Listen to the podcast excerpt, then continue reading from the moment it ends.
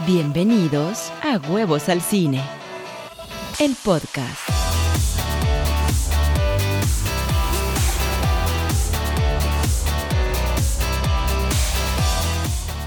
Hola, ¿cómo están? Bienvenidos a este podcast de Huevos al Cine. El día de hoy nos vamos a plantear una pregunta muy interesante. ¿Por qué nos gustan tanto las películas de superhéroes? ¿Por qué tienen tanto éxito ahora? Hemos hecho películas y programas de televisión de superhéroes por casi un siglo y sin embargo ahora tienen un auge muy especial.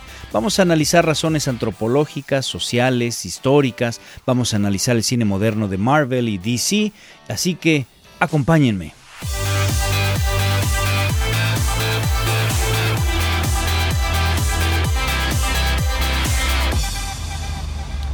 Muchísimas gracias por estar nuevamente aquí conmigo en este podcast de Huevos al Cine. Antes de comenzar, les repito mis redes sociales. rodolforribapalacio.com es el landing page. Ahí vas a poder encontrar un mapa muy fácil para poder irte a, todas las actividades que hago. Ahí puedes encontrar ligas directamente a, a, lo que hago en Huevos al Cine en YouTube. Ahí vas a poder encontrar ligas a maestría de cine, los cursos de cine que tengo. Vas a poder, además es la única forma de entrar ahorita porque están cerrados, pero a partir de las ligas que sí están ahí abiertas, sí vas a poder entrar a los cursos. Por otro lado, también vas a encontrar estos podcasts, ahí están todos juntos, vas a encontrar también ciertas cosas de las películas que he hecho, tanto las pasadas como las que están ahorita. Por ejemplo, un rescate de huevitos, ahí vas a encontrar eh, artículos, los pósters, los trailers, etcétera. Pero también, oiga, usted tengo ahí algunos pequeños extractos de, de películas que hice cuando era adolescente que me han dicho, oye, ¿Tú hacías películas también de chico? Pues sí, en, línea, ¿no? Y cuando digo línea me refiero al sistema lineal, es decir, con Betamax, eh, editando de cassette en cassette, me explico, no como ahora que es una edición no lineal y tú puedes romperlo en la computadora, ya ustedes no me van a comprender, pero era muy complicado hacer películas en ese entonces cuando yo era adolescente y yo me sentía que ya era la gran revolución por tener precisamente cámaras de video Betamax en lugar de película de 8 o 16 milímetros. En fin, entonces ahí vas a encontrar esos extractos también y por supuesto vas a encontrar cómo contactarme. Ahí está mi correo, rodolfo arroba huevocartoon.com. Vas a encontrar también mi Twitter, arroba Rodolfo el Huevo, está mi Facebook, Rodolfo Riva Palacio a la Triste, está mi TikTok, Rodolfo Riva Palacio, en fin, ahí vas a poder eh, tener todos mi social media, como le llaman, mi Instagram, oiga usted también. Ahí está todo para que me puedas localizar. Bien, antes de comenzar con el tema, ya saben que me gusta darles un dato personal. Y ya que estamos hablando de superhéroes, pues permítame eh, ampliar un poquito lo que dije en alguno de los podcasts en donde ya hablé de mi superhéroe favorito, que siempre ha sido Batman. ¿Y por qué? Porque me gusta su, como dije en ese entonces, me gusta su, su mitología, me gusta todo este panteón de criminales que tiene, me gusta por supuesto el que Batman es una persona muy fallida, que tiene muchos miedos, este lado oscuro que tiene que superar y que todo es a través de la inteligencia y de la superación personal y, y de la búsqueda eh, ¿no? espiritual y la búsqueda de, quién es y, y, demás. Pero pues, es millonario, que también es una parte aspiracional. Me gustaría tener mucho dinero también, por supuesto, como el Señor. Pero bueno, pero déjenme decirles algo que no les había dicho. Si me dijeras, quisiera ser Batman, te digo no. Porque Batman no tiene poderes. Si me dieras a escoger qué poderes te gustaría adquirir y de qué superhéroe, pues de Batman no. El, el amigo no no tiene ningún superpoder, como dijo en Justice League cuando se subió al batimóvil con Flash y le preguntó Flash, ¿y cuáles son tus superpoderes? Dijo, pues soy rico, soy tremendamente rico y nada más, pero en consecuencia, pues no, no es el superhéroe que yo quisiera ser. ¿Saben cuál? El Doctor Extraño. Oiga usted, Doctor Strange, ese personaje me gusta, a pesar de que también me identifico con, con ciertos aspectos de su vida. Es un tipo muy estudioso, muy, muy estudioso. Yo he siempre sido un nerdo apasionado, ¿no? Y, he estudiado mucho y durante mi secundaria y preparatoria y demás fui muy estudioso, fui el nerd del grupo o de los nerds del grupo, que eso por supuesto te trae también mucho rechazo y demás, pero también fui muy soberbio, sabía más que los demás por lo general, ¿no? Yo era el típico que le copiaban el examen y demás, y entonces pequé de soberbia. A muchos de mis compañeros les dije, eres un tarado. Les dije de frente, eres un estúpido, no sabes nada. Y en general me, volteaba y daba esas respuestas de, ¿cómo no sabes? Eh, ¿Qué, barbaridad? ¿Eres medio tonto? ¿Qué, ¿Eres tonto o qué? Híjole, qué pena me da decirlo y me avergüenzo, pero fue una parte de mi vida y lo tuve que superar, igual que el doctor extraño por sus por el accidente que tiene y que tiene que irse al otro lado del mundo a, entender lo que es el ser humano y la naturaleza del ser humano y la naturaleza de estas realidades y superar también esta parte de soberbia.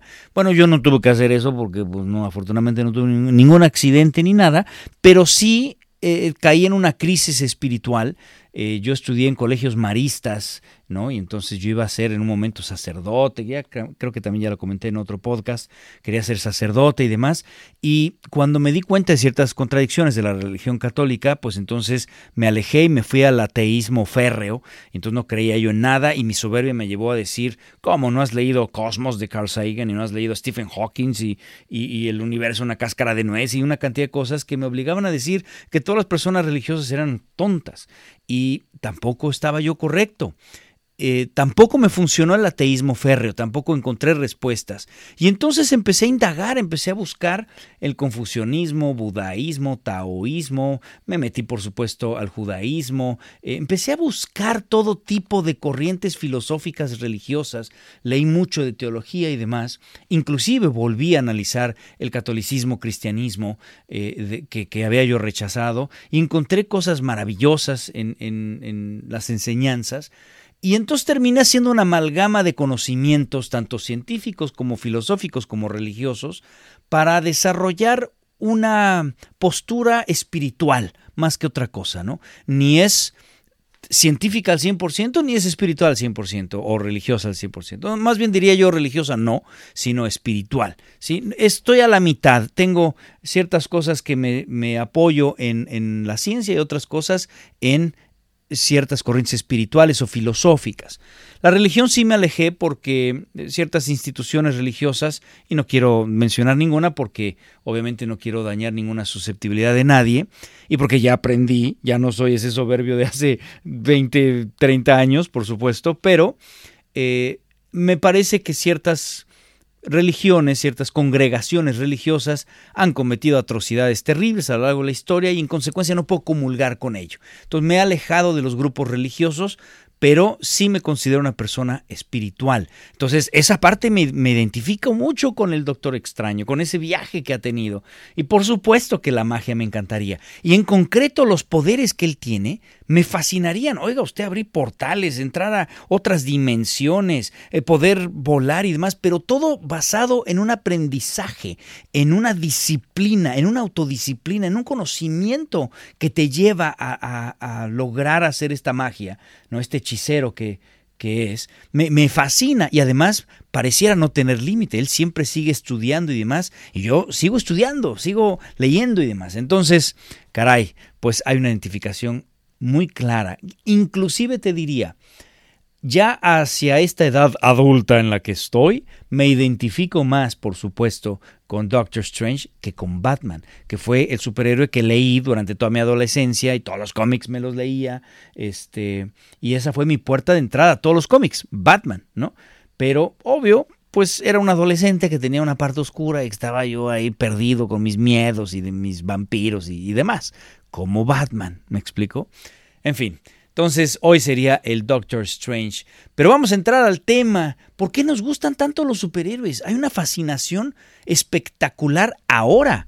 Oye, a lo largo de, la historia, y ahorita entramos en tema, pero a lo largo de la historia, y en concreto de la historia de los superhéroes, nos han gustado, sí, los cómics tienen ya eh, más de un siglo, este, o por ahí, un siglo, no, no, más de un siglo, no, es por ahí un siglo, ¿no?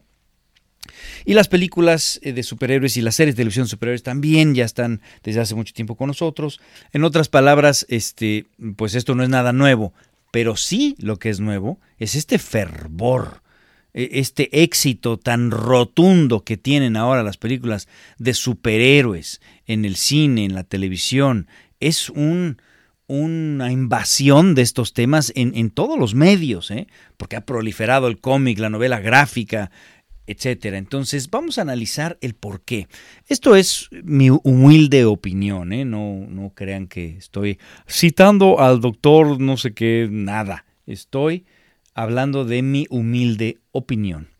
De entrada, creo que hay una razón antropológica. Desde principios de la civilización humana, hemos creído que hay seres con superpoderes, que hay seres que crearon la, la, Tierra, que crearon este universo, que nos vigilan, a los que les rezamos, que nos ayudan o que nos castigan.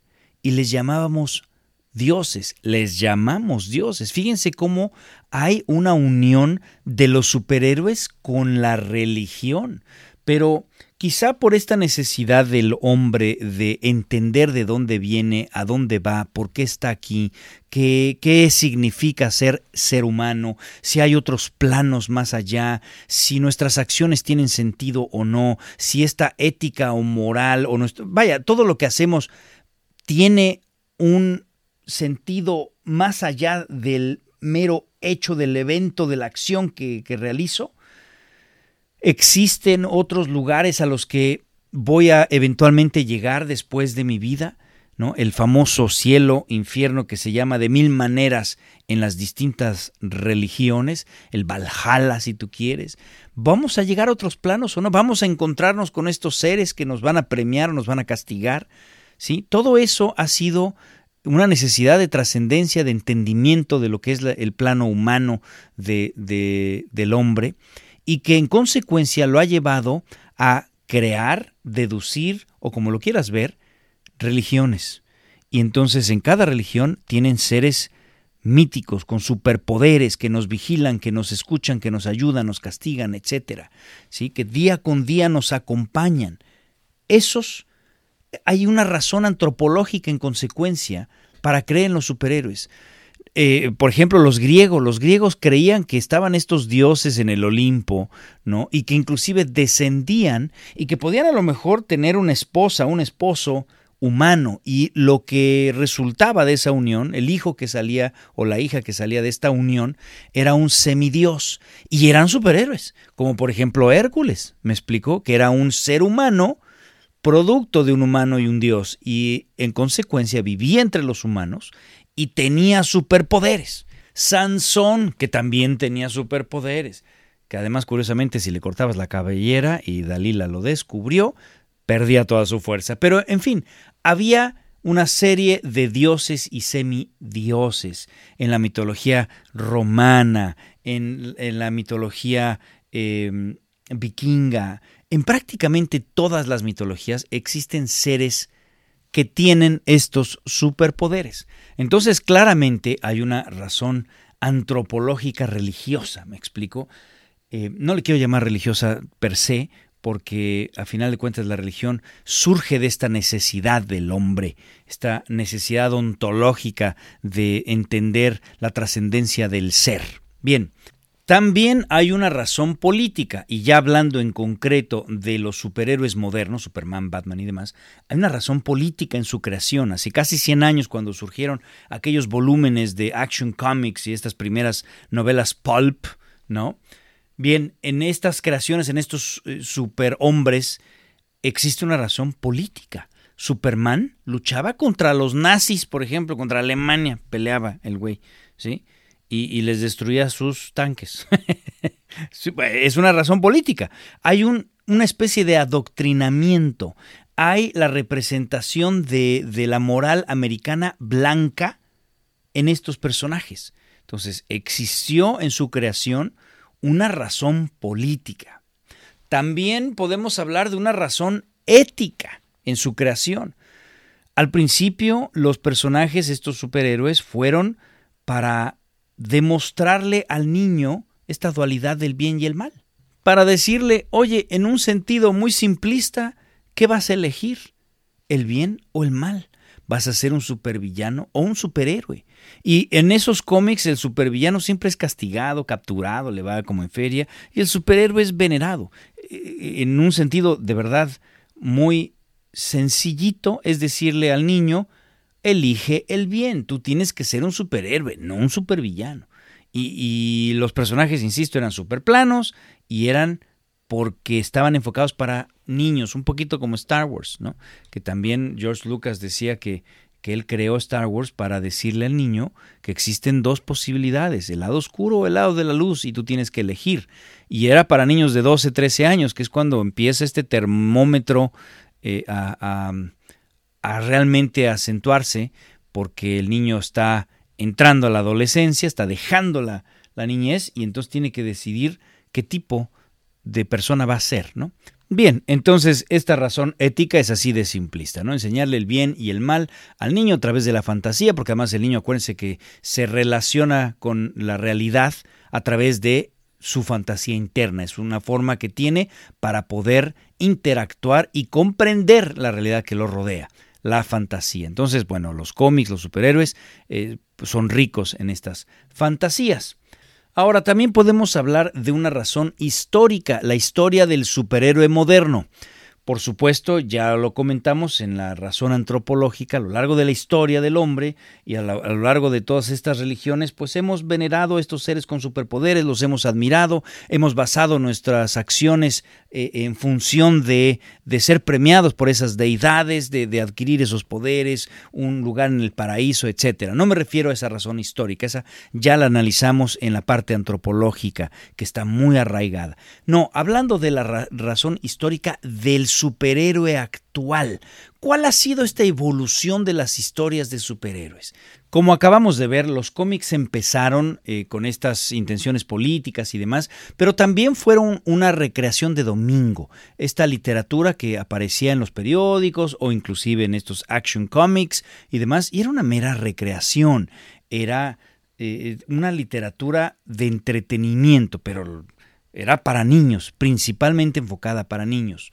Los adultos obviamente no leían cómics. El cómic era algo que se superaba que lo tenías que dejar en la niñez, en la adolescencia, ¿me explico? Y empezabas a leer novelas, empezabas a leer otro tipo de literatura. El intelectual no leía cómics, no, no le interesaba hablar de Superman o Batman. Porque además, insisto, había mucha política en, en, en esos primeros cómics, pero con un lenguaje y temáticas para niños, ¿me explico? Oye, ¿hay algo de malo que un adulto lea cómics? Pues no, por supuesto que no, mientras sea una lectura de entretenimiento. Yo acabo de comprar unos de Daredevil, me gusta mucho comprar novelas gráficas y demás, no hay nada de malo, siempre y cuando no sea tu única literatura. Estarás de acuerdo conmigo que una persona adulta de, no sé, 46 años, 30 años, 50 años y lo único que lea son Batman, eh, DC Comics, Dark Horse Comics Marvel, pues dices, espérame, estamos equivocados. Ahí sí podríamos hablar de una inmadurez. Pero bueno, regresando al punto. Los cómics era esta, este entretenimiento de domingo para niños, pero eventualmente pasaron a, otros medios. Y entonces se hizo en televisión, eh, empezaron varias series de televisión en blanco y negro, oiga usted, allá en 1948 se hizo Superman, en 1949 Batman y Robin, Columbia Pictures hizo 15 episodios de Batman y Robin, otro tanto de, de Superman, pero también se limitaban a estas temáticas eh, moralinas de, blancos, digamos, ¿sí? con una ética fantástica y eh, pues en consecuencia eran repetitivas estas series de televisión y por supuesto fueron canceladas. Además, pues la televisión no estaba desarrollada de tal manera que pudiera tener buenos efectos especiales y los disfraces eran chafísimas y vaya, quizá en ese entonces no lo veían tan chafa, ¿no? Pero sí había un dejo en el espectador de decir, obviamente no está volando, obviamente no está levantando ese carro. Y seguía siendo entretenimiento de niños, con mensajes, temáticas para niños. En 1952 llegaron las aventuras de Superman, patrocinado por Kellogg's, una nueva eh, presentación de este superhéroe.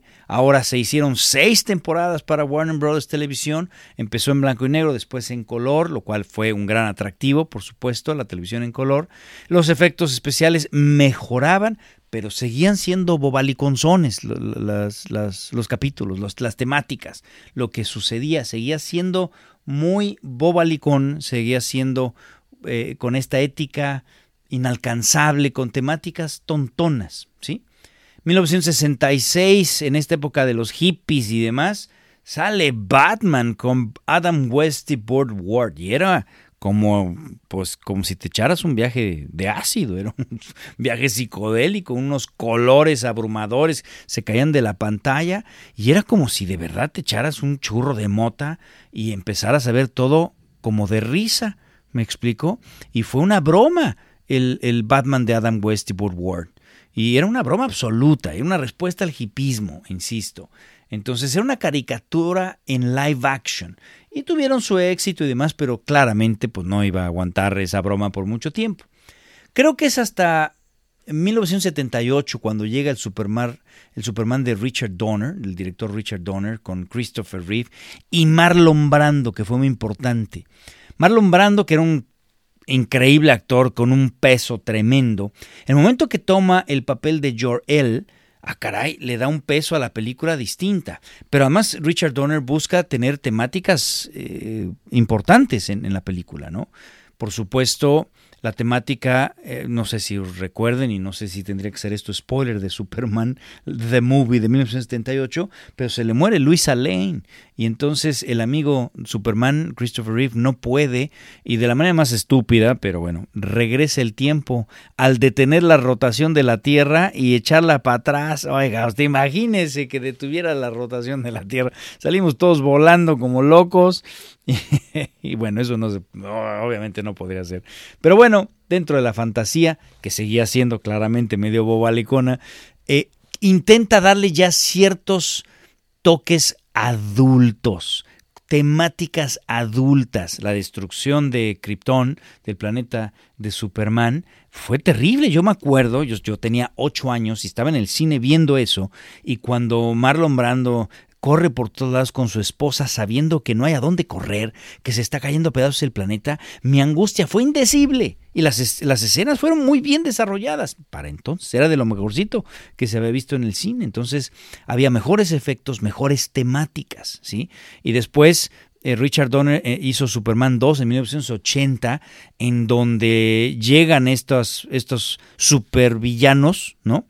El general Zod y sus pinches llegan a la Tierra y pues ahora Superman se tiene que enfrentar, además ya otras temáticas, tiene que negar sus poderes, tiene que eh, utilizar su inteligencia, hay supervillanos, ese concepto para mí fue wow cuando llegó eh, este, además del, del, mismo calibre de Superman, ¿no? Cuando llegaron estos tres a la Tierra. Entonces, claramente eh, Richard Donner fue importante pero también se le vino cayendo y eh, el Superman 3 con Richard Pryor y Superman 4 fue una burla absoluta y entonces eventualmente se muere la franquicia.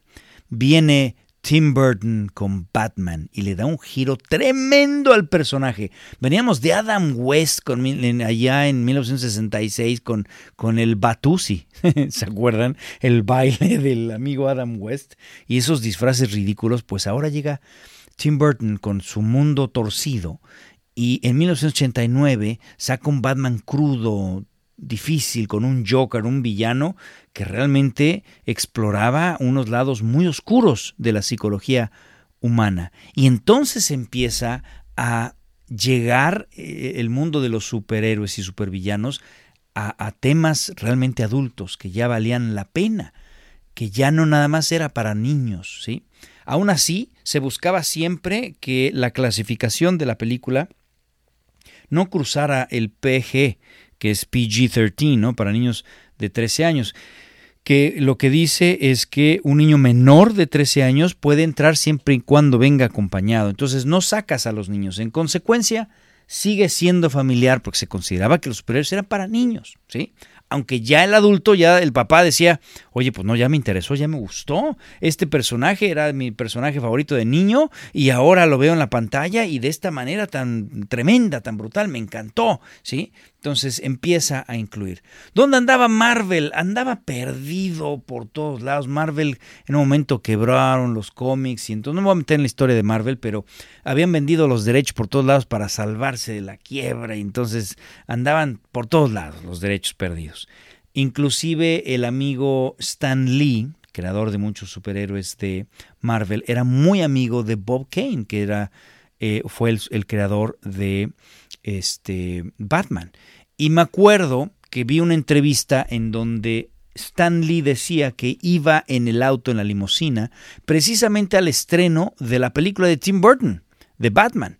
Y entonces venían platicando de cómo las películas de Stan Lee, de los superhéroes de Stan Lee, eran una porquería. Había películas de Capitán América, de Spider-Man, de Thor, de los Cuatro Fantásticos, que son terribles. No, terribles. Búscalas, ponle ahí en, en YouTube películas de Spider-Man de los 70s del Capitán América y vas a ver los disfraces y las cosas tan estúpidas.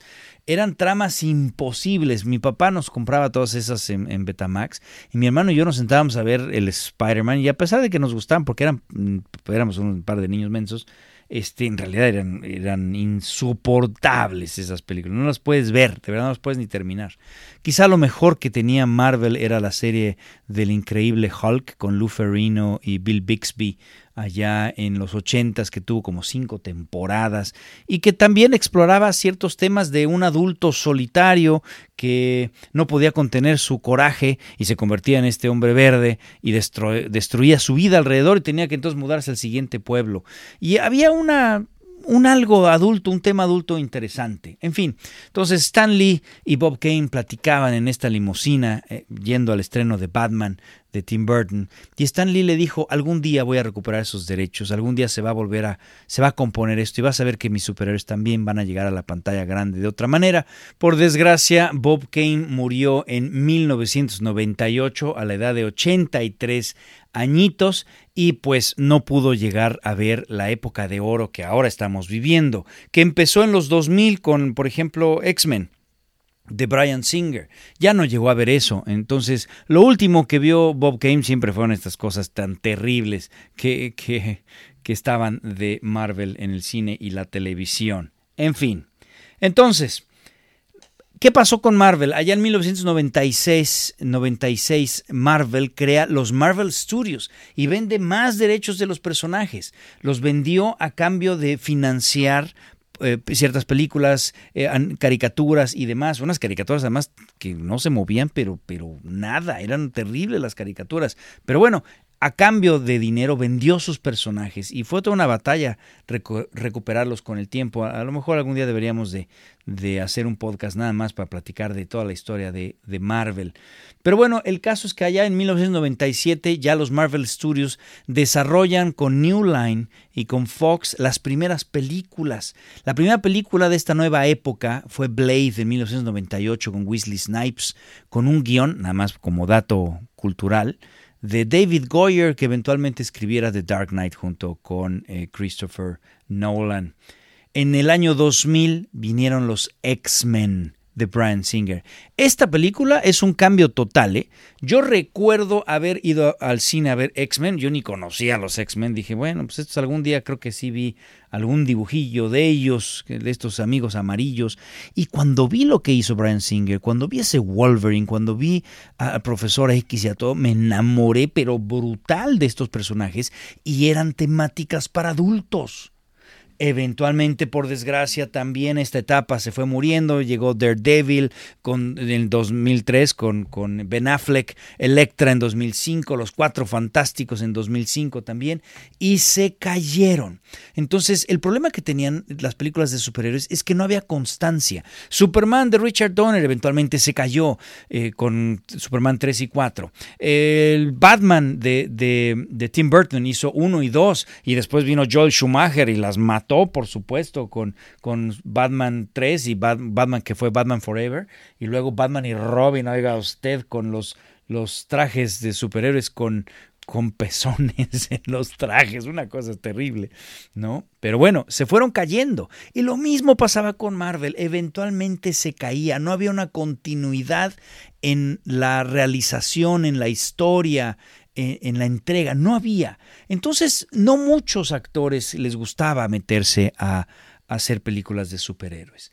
Pero en 2007, Kevin Feige, que había sido un ejecutivo de Marvel durante mucho tiempo y empezó leyendo guiones en Marvel y eventualmente fue productor asociado y demás en algunas películas, se vuelve el CEO, el Chief Executive Officer de Marvel y junto con el señor eh, John Favreau surge la primera película, Iron Man.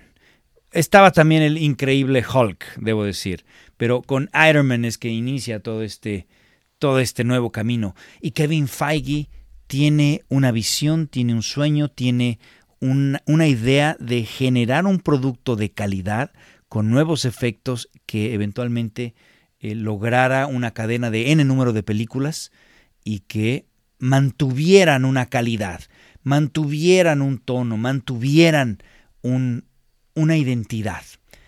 Disney, ante el éxito de Iron Man y, y, del Incredible Hulk, del increíble Hulk, compra Marvel en 2009 y permite, gracias a Bob Iger, este gran CEO de Disney, que se nos fue el año pasado se fue y entró Bob Chapek haciendo la estupidez que está haciendo ahora el señor Bob Chapek. Pero bueno, con Bob Iger compra Marvel por 4 mil millones de dólares, una locura.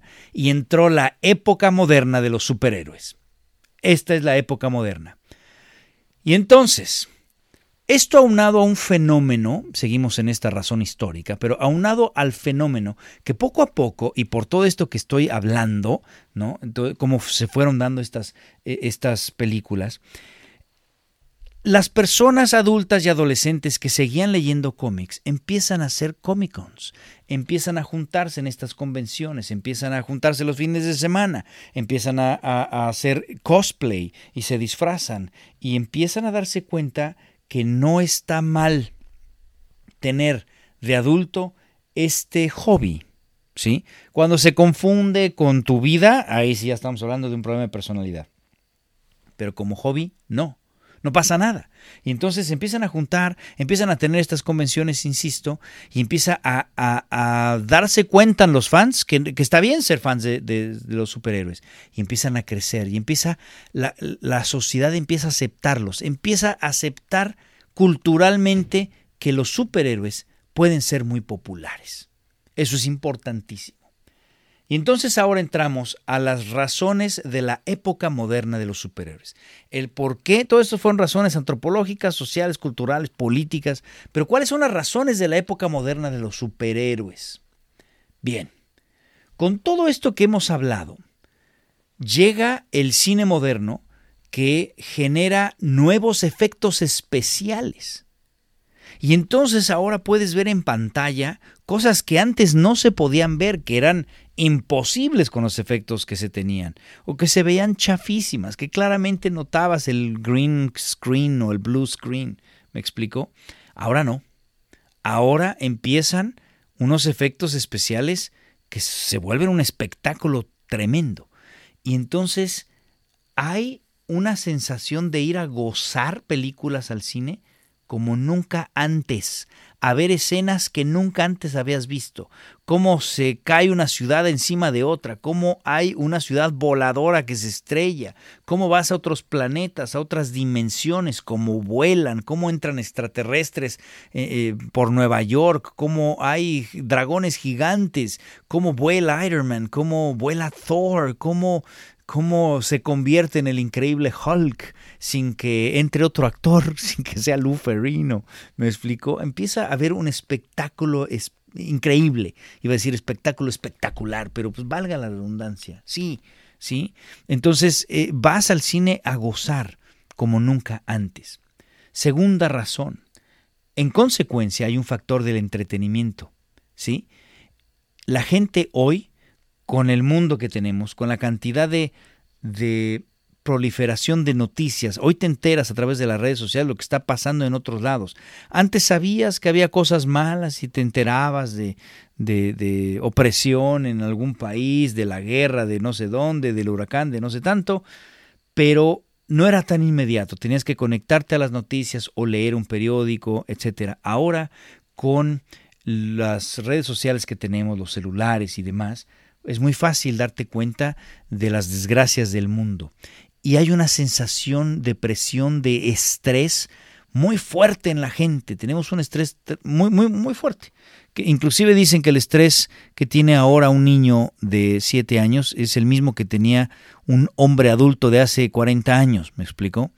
Claramente estas redes sociales nos han colocado una realidad de, de mucha dificultad emocional mucho estrés. Y entonces el factor entretenimiento se duplica. quieres ir a ver estos espectáculos, quieres irte a distraer. Hay un factor entonces en estas películas, al, al ser de repente tan fantásticas, de desconectarte de la realidad. Número tres, hay un círculo mercadológico muy importante. Como la gente empieza a ver estas películas en, en gran medida, empiezan a jalar mucho, mucha audiencia, hay mucho dinero que hacer en estas películas y entonces hay mucha inversión. La gente empieza a invertir, invertir, invertir. Y los actores que antes consideraban un paso hacia abajo en su carrera el hacer un superhéroe, los que hacían superhéroes decían, chin, ya te marcaste y hasta aquí se te acabó tu carrera. Si no, pregúntenle a Ben Affleck, que lo ha hecho ya dos veces. Pero se consideraba antes que se acababa tu carrera. O te hacían un typecast, es decir, te, no te podían ver de otra manera. Tú fuiste Spider-Man y se acabó. Tú fuiste tal superhéroe y se acabó, me explico. Ya no te puedo ver de otra manera. ¿No? Y Michael Keaton por mucho tiempo pues, era Batman. Y, y el pobre Christopher Reeve no podía agarrar otras películas porque era Superman. Entonces, había un typecast, ya no. Ahora todo el mundo quería entrar a hacer un papel en estas películas de superhéroes y eso les catapultaba su carrera. Entonces de repente se llena el mundo de, de los superhéroes de las grandes estrellas. ¿Sí? De las grandes estrellas. Esto lo inició Richard Donner, insisto, ahí con Marlon Brando fue un gran acierto. Pero ahora en, el cine moderno de superhéroes todo el mundo quiere hacer películas de superhéroes. Y entonces esto me lleva al número 4. Hay una necesidad de explorar estilos y temas. Se agotan rápido los superhéroes y todo lo sigues haciendo con estos temas infantiloides o moralinos. No, no, se agotan. Necesitamos empezar a explorar otros estilos, otros temas. Y entonces hay, varios medios, las caricaturas, los cómics, todo empieza a explorar distintos, distintos temas. Y en los cómics empieza a haber una explotación de temas fascinantes. Y los multiuniversos y otros planetas. Y empiezan a, explotar villanos y explotar héroes y problemáticas que el cine y la televisión los empiezan a copiar y empieza a ver esto eh, de una manera espectacular en todos los medios. Y entonces tenemos, por ejemplo, multiversos, tenemos superhéroes que son para adultos, así, caricaturas que son para adultos por el exceso de violencia. Eh, The Boys aparece en, Amazon, ¿no? Y son, ¿qué pasaría si los superhéroes son unos desgraciados? Y tenemos escenas casi 3X, me explico, tenemos cosas que no se ven, no se habían visto nunca. Empieza esta exploración en todos sentidos.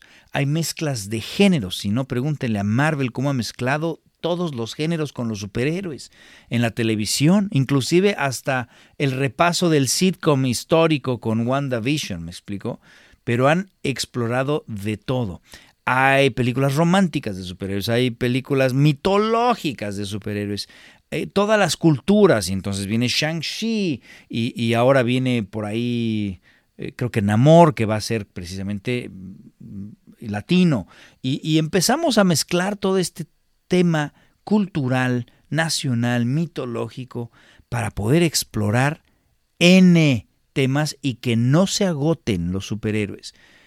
Y esto pues hace que cada vez sea mejor. La verdad es que es un espectáculo. Cada película de superhéroes es increíble. Y tenemos westerns como Logan y tenemos, vaya, de todo, ¿sí? Y hay un disfrute porque hay una exploración. Es un cine que se está explorando. Es un cine que está creciendo. Es un cine que nos está presentando cada vez cosas distintas y aparentemente es inagotable. Y entonces entramos a otra razón muy importante hay un sentido de identidad y aspiracional. Los superhéroes son personas únicas. Es una persona común y corriente. Puede ser, de hecho, una persona así, X, como tú o como yo, que de repente se vuelve superhéroe porque le pica la araña, porque, no sé, algo le sucedió en la vida, un accidente, porque se mm, cayó por un túnel, lo, lo abductaron seres extraterrestres, lo que sea pero es una persona común y corriente que le sucede un evento extraordinario ¿sí? Y que se convierte en superhéroe. Pero que sufre como nosotros. Yo me puedo identificar, hay este sentido de identidad, pero al mismo tiempo es aspiracional. Yo quiero ser como él, porque la muerte de ese ser amado que lo transforma en superhéroe, el sentirse en un lugar o una época equivocado, el ser partícipe de un evento traumático, son cosas que nos podemos identificar todos, hay un sentido de identidad, insisto, pero es aspiracional porque lo supera, porque esta persona logra darle vuelta, un giro de campana a esta situación adversa y se convierte en una persona única en el planeta, con habilidades que los demás no tienen. Y entonces yo quiero ser como él, se vuelve aspiracional, ¿sí? Porque todos podemos entender, pues a lo mejor no de manera directa, en el caso de Superman, pues lo que es sentir que nuestro hogar eh, eh, explotó, ¿no? Lo que es ser el último sobreviviente de un planeta, ¿no? Y crecer con esas habilidades en, otro. No, pero sí me puedo entender, sí me puedo identificar con lo que es sentirme que no soy parte de algo, que mi hogar está en otro lado, yo que me mudé de país. Eh, sí, anhelo donde está mi familia, donde están mis raíces. Y entonces hay una identificación con la historia de Superman, ¿sí? O lo que les platicé al principio, me explico, del Doctor Strange. Hay un sentido de identificación porque han proliferado las temáticas, porque han proliferado los personajes, porque han tratado de explorar temas y, e historias y situaciones, ¿sí? Pero insisto, son aspiracionales. Yo quiero ese ideal de belleza, ese ideal de dinero, esa vuelta de campana en superar la tragedia, yo quiero esa fama, yo quiero esas habilidades, quiero ser como tú. Y entonces podemos admirar, que Tony Stark pues es un genio millonario, es un playboy, ¿no? Aunque también tenga su lado compulsivo, alcohólico y demás, ¿sí? Me hace identificarme y lo admiro. Batman, que es una víctima de la peor desgracia, que le maten a su familia de, un balazo frente a él, y entonces cae en, en, lo más oscuro de su psique, con estos miedos tan terribles que tiene, pero los utiliza esos miedos, se va y explora su psicología, su físico, se ilumina y le da la vuelta de campana a todo y se vuelve este superhéroe que resuelve eh, la vida de, ciudad gótica, ¿me explico? Y que lucha contra el mal y demás. Eso quiero ser, es aspiracional. Y entonces, para terminar, la última razón, la número 6, pues hay un sentido de reconocimiento. El momento que este superhéroe logra darle la vuelta de campana y vence sus miedos a los supervillanos, hay un reconocimiento por parte del mundo esa persona que era común y corriente, que superó sus miedos y demás, ahora es reconocida y venerada por todo el mundo. Y de alguna manera eso, eso queremos todos. Todos queremos ser reconocidos, todos queremos eh, darnos cuenta o quisiéramos, tenemos esta fantasía, quisiéramos creer que nuestra vida que quizás se siente insignificante, de repente puede dar la vuelta de campana de un día para otro porque nos picó una araña Me explico. Y de repente somos reconocidos y venerados por todo el mundo. Todos estamos buscando, de alguna manera, en este sentido de reconocimiento, esos 15 minutos de fama que a lo mejor las, eh, el social media, las redes sociales ahora lo están dando a través del TikTok, por ejemplo. Y entonces de repente personas como Charlie D'Emilio que simplemente empezaron a bailar TikToks, de repente son veneradas por todo el mundo. Y por eso tan importante el social media, que sería tema de otro podcast. Pero queremos ese reconocimiento mundial que tienen los superhéroes. Entonces, ir a ver películas de superhéroes nos transporta eh, con nuestros problemas, con nuestra vida, a, otra realidad. Nos dice eh, la película, vas a poder tú trascender, vas a poder ser venerado, te podría pasar a ti, vas a soñar, vas a tener esa fantasía. Entonces, como podrán ver, es un conjunto de respuestas, es un conjunto de razones el por qué hoy por hoy las películas de superhéroes están teniendo el éxito que están teniendo. Además, ya, por ejemplo, Marvel nos ha condicionado, y esto a lo mejor podría ser una razón más, ya nos ha condicionado. Yo empiezo a escuchar el al principio, su fanfarria que tiene, y empiezo a ver, a reconocer el logo de Marvel, y me siento contento ahora que fui a ver Shang-Chi, empezó el logo de Marvel y me siento contento. Estoy viendo What If, ¿no? Esta serie que está en Disney Plus y, empieza el logo de Marvel y me siento contento. He, relacionado ya Marvel con este sentido de reconocimiento, con esta fantasía que me vas a transportar este mundo donde te puede suceder esto y te puedes convertir en alguien así tan grande, ¿sí? Hay esa parte. Y entonces aquí le damos un círculo. ¿Qué estamos buscando a final de cuentas como seres humanos? Una trascendencia. Y la hemos buscado en algo, en las redes sociales, en la religión, a lo largo de la historia, y los superhéroes están cumpliendo esa misma función. Es un círculo tremendo. De alguna manera estas películas están siendo un espejo de ese sentido de trascendencia que hemos buscado desde principios de la historia en la religión y en todas estas estos cantares épicos, estas batallas épicas de estos seres sobrenaturales de nuestras religiones a lo largo de la historia. ¿sí? Es un círculo tremendo, los superhéroes están justamente tocando esa necesidad, apelando a esta necesidad de, de trascendencia del el ser humano. Entonces, es interesantísimo, realmente podríamos seguir hablando eh, pero creo que me repetiría más de lo que ya me repetí, ¿no?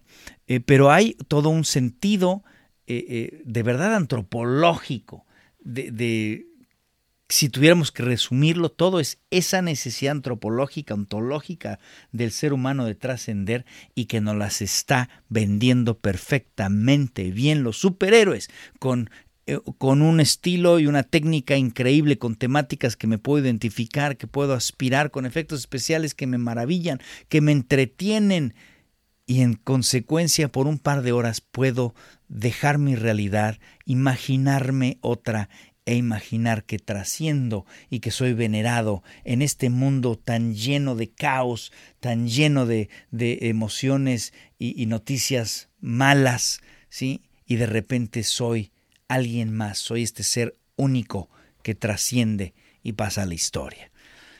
Bueno, hasta ahí lo vamos a dejar. ¿Tú qué opinas? Por favor, mándame tus comentarios. Me puedes escribir, insisto, a mis redes sociales, a mi Facebook, Rodolfo Riva Palacio La Triste. Mándame mensajes al Twitter, arroba Rodolfo el Huevo. Me puedes escribir a mi correo, rodolfo arroba huevocartoon.com en el YouTube, en Huevos al Cine. Déjame tus comentarios. Voy a empezar a poner los podcasts precisamente para buscar esta interacción.